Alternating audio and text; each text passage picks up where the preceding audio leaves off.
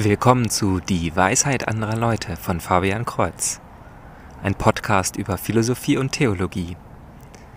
Episode 16 ist eine Aufnahme eines Vortrags, den ich in einer Nachbargemeinde gehalten habe über die Barmherzigkeit Gottes. Es wird dabei etwas laut im Hintergrund. Die Kirchenglocken fangen an zu läuten und ein Telefon klingelt. Dafür möchte ich mich entschuldigen. Dennoch glaube ich, dass der Vortrag ganz interessant sein könnte.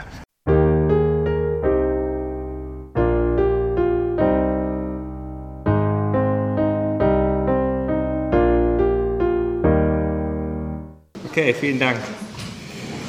Ja, äh, Sebastian hat mich gebeten, über Gottes Barmherzigkeit zu sprechen heute. Ähm, und das ist, das ist ja ein großes und wichtiges Thema, über das ich sehr gerne spreche.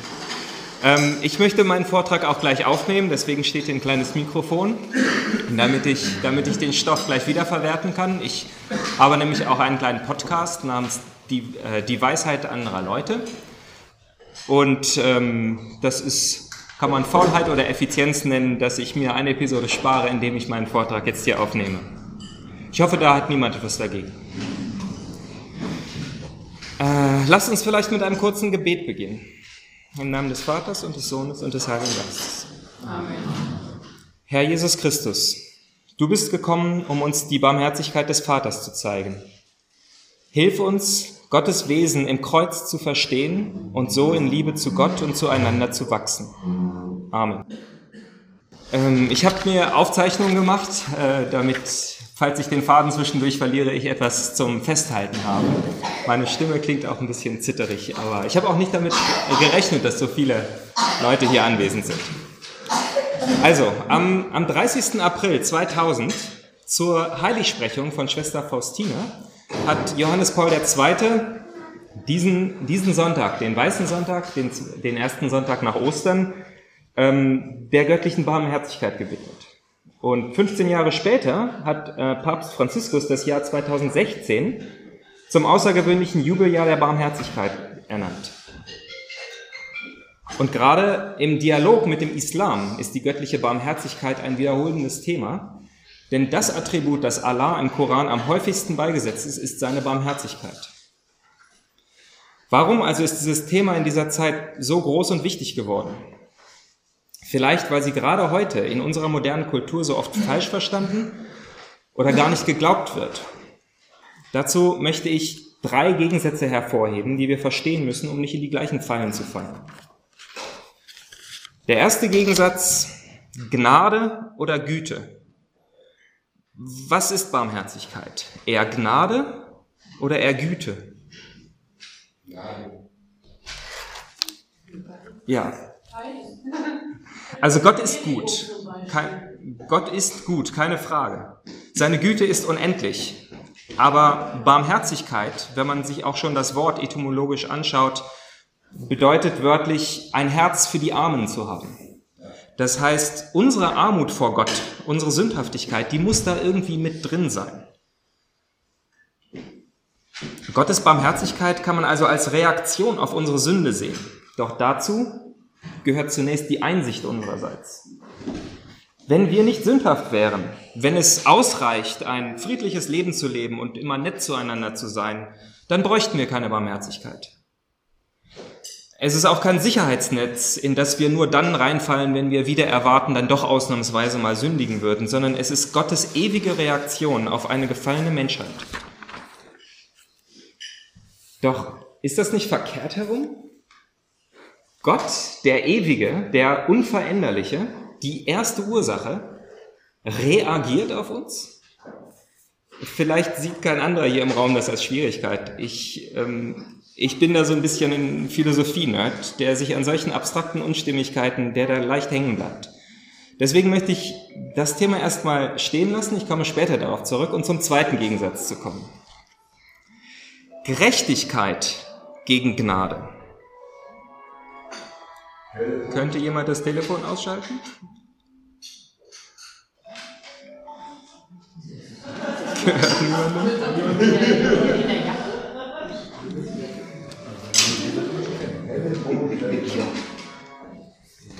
Jetzt hat es, glaube ich, aufgehört. Also Gerechtigkeit und Gnade. Und hier liegt ein Konflikt, der für viele Menschen heutzutage zu sehr starken Argumenten sogar, sogar gegen die Existenz Gottes führt. Denn wie kann es einen Gott geben, der sowohl gerecht als auch gnädig ist? Denn Gerechtigkeit bedeutet, dass Gutes belohnt und Schlechtes bestraft wird. Eine gerechte Bezahlung zum Beispiel, je nach Verdienst. Es wäre ungerecht, wenn es keine gerechte Bezahlung ist. Gnade dagegen bedeutet, dass Schuld nicht geahndet wird, dass Sünder nicht unter der verdienten Folge zu leiden haben. Was bedeutet absolute Gnade? Am 1. Februar 2016 haben in Berlin am Kudamm ein 27- und ein 30-jähriger Mann sind mit ihren hochmotorisierten Autos mit 170 kmh den Kudamm entlang gefahren und haben, so steht im Bericht, billigend in Kauf genommen, dass sie dabei einen 69-jährigen Mann getötet haben. Ein anderes Beispiel, das ich habe, möchte ich bildlich nicht so genau erklären wegen der Kinder, die anwesend sind. Es geht um Mord. Absolute Gnade bedeutet, dass diese beiden Raser nicht ins Gefängnis kommen und dass die Mörder in jedem Fall sicher in den Himmel kommen. Wir wissen das. Was dagegen bedeutet absolute Gerechtigkeit?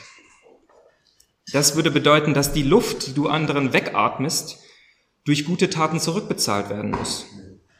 Dass die Reue, die ein gefasster Dieb empfindet, wertlos ist, da er nur bereut, gefasst worden zu sein und nicht bereut, ein Dieb zu sein.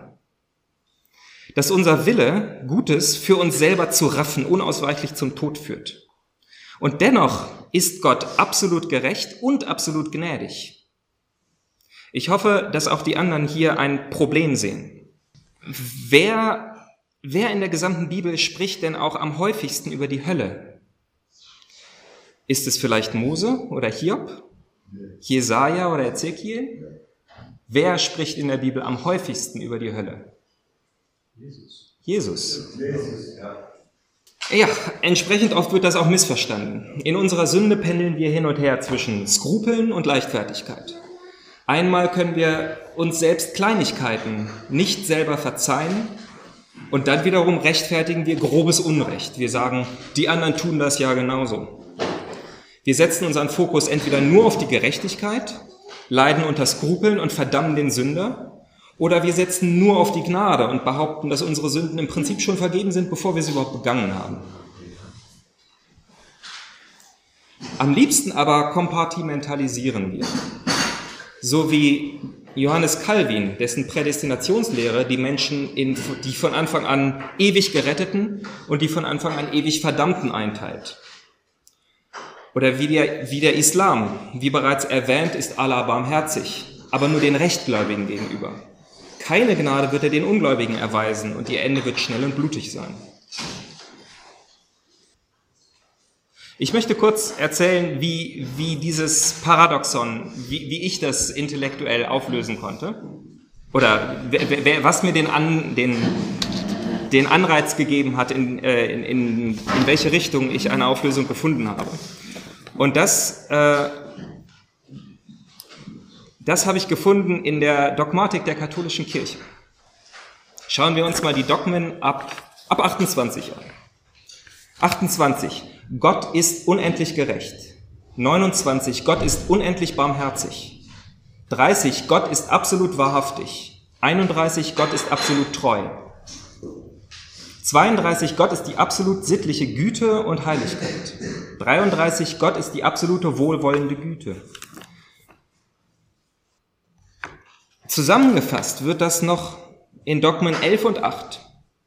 Dogma 11. Gott ist absolut einfach. Dogma 8. Die göttlichen Eigenschaften sind sowohl mit der göttlichen Wesenheit als auch unter sich real identisch. Was das bedeutet ist, dass dieses Paradoxon, wie kann er gerecht und gnädig sein? Wie kann Gerechtigkeit und Gnade zusammenpassen? Die katholische Kirche sagt nicht nur, es ist kompatibel. Die katholische Kirche sagt, sie sind identisch. Das ist allerdings der Eingang in einen Kaninchenbau, wie bei Alice im Wunderland. In die Richtung nachzudenken führt für tief, sehr tief. Äh, darüber möchte ich aber ein andermal vielleicht eingehen, vielleicht in meinem Podcast. Doch jetzt möchte ich zu dem dritten falschen Gegensatz kommen. Das Alte Testament gegen das Neue Testament. Und dazu möchte ich insbesondere aus einem Vortrag von Tim Gray äh, zitieren. In seinem Vortrag Unser Stolpern in die, Barmherzig äh, in die barmherzige Umarmung Gottes. Der drückt es so aus. Der große amerikanische Schriftsteller Herman Melville schrieb an einen Freund, der Grund, warum die meisten Menschen Gott fürchten und im Grunde nicht mögen, ist, weil sie seinem Herzen misstrauen und sich Gott als reines Gehirn vorstellen, wie eine Uhr. Das ist das Gottesbild aus der Zeit der Aufklärung. Gott als der universelle Uhrmacher, der den Kosmos raffiniert und präzise gestaltet, aufzieht und dann weggeht. Wie können wir ihm dann vertrauen? Niemand zweifelt, ob Gott schlau genug wäre. Keiner macht sich die Sorge, ich weiß nicht, ob Gott genial genug ist, dieses Auferstehungsding wirklich zuzuziehen, durchzuziehen. Nein, die Sorge, die wir uns machen, ist, ob wir Gott wichtig sind, ob in dieser großartigen Schöpfung und den Milliarden Menschen Gott sich trotz meiner Schwäche und Verwundung um mich sorgt. Deshalb wurde die Botschaft der göttlichen Barmherzigkeit in den letzten 100 Jahren mit unglaublicher Intensität in das Leben der Kirche gegossen. Und wenn die Menschen Gott fürchten, dann vor allem Gott den Vater. Wir Menschen, wir vertrauen Jesus. Es ist der Vater, bei dem wir uns nicht sicher sind. Wir haben ein falsches Bild von Gott dem Vater als einen wütenden, rachsüchtigen, zornvollen Gott und haben sogar als Christen ein Missverständnis des Kreuzes und der Erlösungsgeschichte. Und das ist diese Idee, dass Gott erst gemein und böse ist aber dann kommt das Kreuz und das Kreuz verändert Gott den Vater, sodass er barmherzig werden muss für Jesus. Aber das Kreuz ist die Wirkung und nicht die Ursache von Gottes Barmherzigkeit. Das Kreuz ist der Plan des Vaters und nicht die Änderung seines Planes von Gerechtigkeit und Zorn. Wenn wir das nicht merken, dann haben wir diesen Dualismus, dieses Good Cop, Bad Cop, ein guter Polizist, schlechter Cop, äh, böser äh, Polizist Spiel. Also rufe ich zu Jesus, aber nicht zum Vater. Ich hoffe auf Jesus. Was wird uns im Jenseits erwarten? Der nette Jesus oder der kosmische Polizist, der Vater? Gehen wir also in die Schrift. Bitte öffnet eure Bibel in Exodus 32. An dieser Stelle im Vortrag äh, macht Tim Gray einen Scherz darüber, dass die protestantischen äh, Zuhörer immer eine Bibel bei sich tragen und deswegen sofort anfangen zu blättern, während die Krippenkatholiken nie eine, eine Bibel mit dabei haben. Also, Exodus 32. Die Kurzfassung ist, dass Israel es in, in der Treue im Bund nicht lange gemacht hat. Sie betrügt ihren Bräutigam und das gleich auf den Flitterwochen am Sinai. Israel betrügt also ihren Bräutigam, den Herrn, indem sie das goldene Kalb anbetet. Und Mose geht in Kapitel 34 hinauf, um fürzusprechen für sein Volk. Und Gott tritt vor Mose und sagt in Vers 6 und 7, Der Herr ist der Herr, ein barmherziger und gnädiger Gott, langmütig und reich an Huld und Treue. Er bewahrt tausend Generationen Huld, nimmt Schuld, Frevel und Sünde weg, aber er spricht den Schuldigen nicht einfach frei. Diese Passage ist so wichtig, dass es die am häufigsten zitierte Passage ist. Im Alten Testament alleine wird sie 40 Mal wiederholt. In den Psalmen, in den Büchern der Könige und Chronik, in den vier großen und in den zwölf kleinen Propheten. Zählen wir mal die Schlüsselattribute des Herrn in dieser Selbstoffenbarung. Der Herr ist der Herr, ein barmherziger und gnädiger Gott, langmütig, reich an Huld und Treue, er bewahrt tausend Generationen Huld und verzeiht. Aber er spricht den Schuldigen nicht einfach frei. Und worauf konzentrieren wir uns? Von diesen acht Attributen? Auf das letzte, auf eins, auf das achte. Sieben Achtel dieser Selbstoffenbarung ignorieren wir. Und so wird der Gott des Alten Testaments als der gemeine, wütende, böse Polizist gesehen. Aber der Gott des Neuen Testaments, der ist nett, das ist Jesus. Aber das ist eine grundlegende Missdeutung des Alten Testaments, ein Versagen, das Herz des Alten Testamentes zu lesen. Die Juden verstanden diese Stelle und sie gingen, deswegen gingen sie immer wieder darauf zurück. Es ist ihre Heilsquelle, der Brunnen, zu dem sie immer wieder zurückgehen. Nach der Rückkehr aus dem Exil ließ der Hohepriester Esra dem Volk die gesamte Tora vor. Das dauert mehrere Tage. Und worauf liegt, legt er den Fokus? Auf Exodus 34, Verse 6 und 7. Immer wieder zitieren Propheten wie Daniel und Joel diese Stelle. Warum? Jedes Mal, wenn Gott einen Propheten sendet, dann steckt Israel in der Krise. Israel hat gesündigt und hat gegen, den, hat gegen Gott rebelliert und sie sind in einer katastrophalen Misere. Gott sendet einen Propheten, der Israel zur Umkehr und Buße aufruft. Doch in der größten Sünde und Schande verzweifeln wir an Gottes Gnade. Deshalb gehen die Propheten immer wieder zurück zu diesem Text. Der Herr ist der Herr, ein barmherziger und gnädiger Gott, langmütig und reich an Huld und Treue. Er bewahrt tausend Generationen Huld, nimmt Schuld, Frevel und Sünde weg, aber er spricht den Schuldigen nicht einfach frei. Nun müssen auch wir die Zeichen der Zeit lesen, so wie Lukas Kapitel 12, 56 es sagt. Wenn wir die Botschaft von Gottes Barmherzigkeit so oft und so intensiv hören, erkennen wir daran, dass wir in der Krise stecken. Die Kirche hat ernsthafte Skandale, ist wie Israel, als es vor dem goldenen Kalb steht. Und wie Israel von Aaron dahin geführt wurde, haben auch wir Priester und Bischöfe, die uns in vielerlei Hinsicht in den Skandal geführt haben. Und dennoch wird Gott sein Volk in diesem Moment nehmen und große Dinge für sie tun, weil die Welt wissen wird, dass es gewiss nicht Israel aus eigener Kraft war.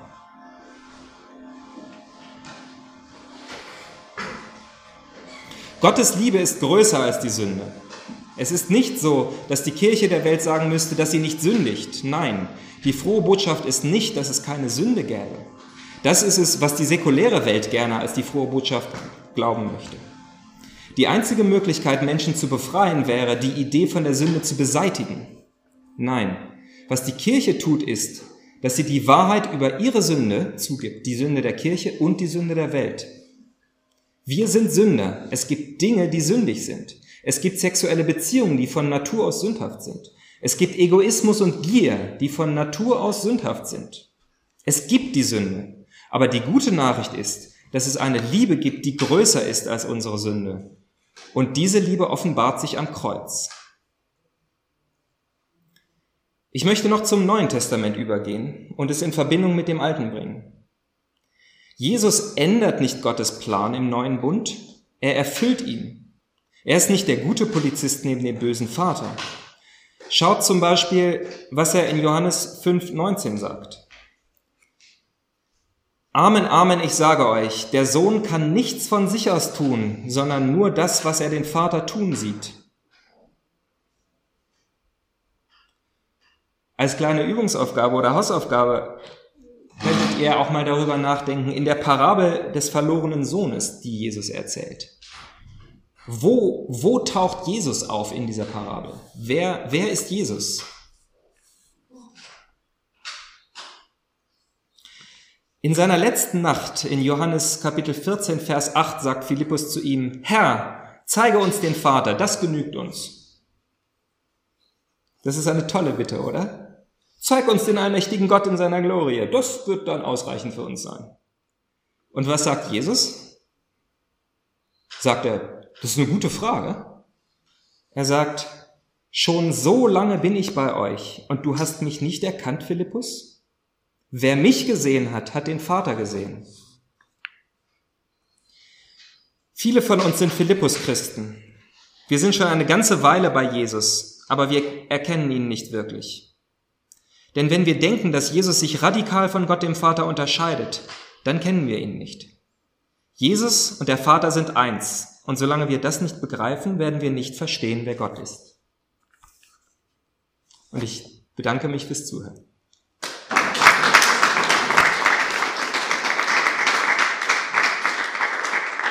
Gibt es irgendwelche direkten Fragen dazu? Direkte Fragen gab es nicht mehr an dem Tag. Aber Falls Sie, geehrter Zuhörer, noch Fragen haben, senden Sie diese bitte an dwal.fabian-kreuz.de. Kreuz mit TZ. Äh, ein Link zu dem Video und einer ins Deutsche übersetzten Abschrift des gesamten Vortrags von Dr. Tim Gray ist wie immer in der Podcast-Beschreibung zu haben. Also bis zum nächsten Mal, Gottes Segen.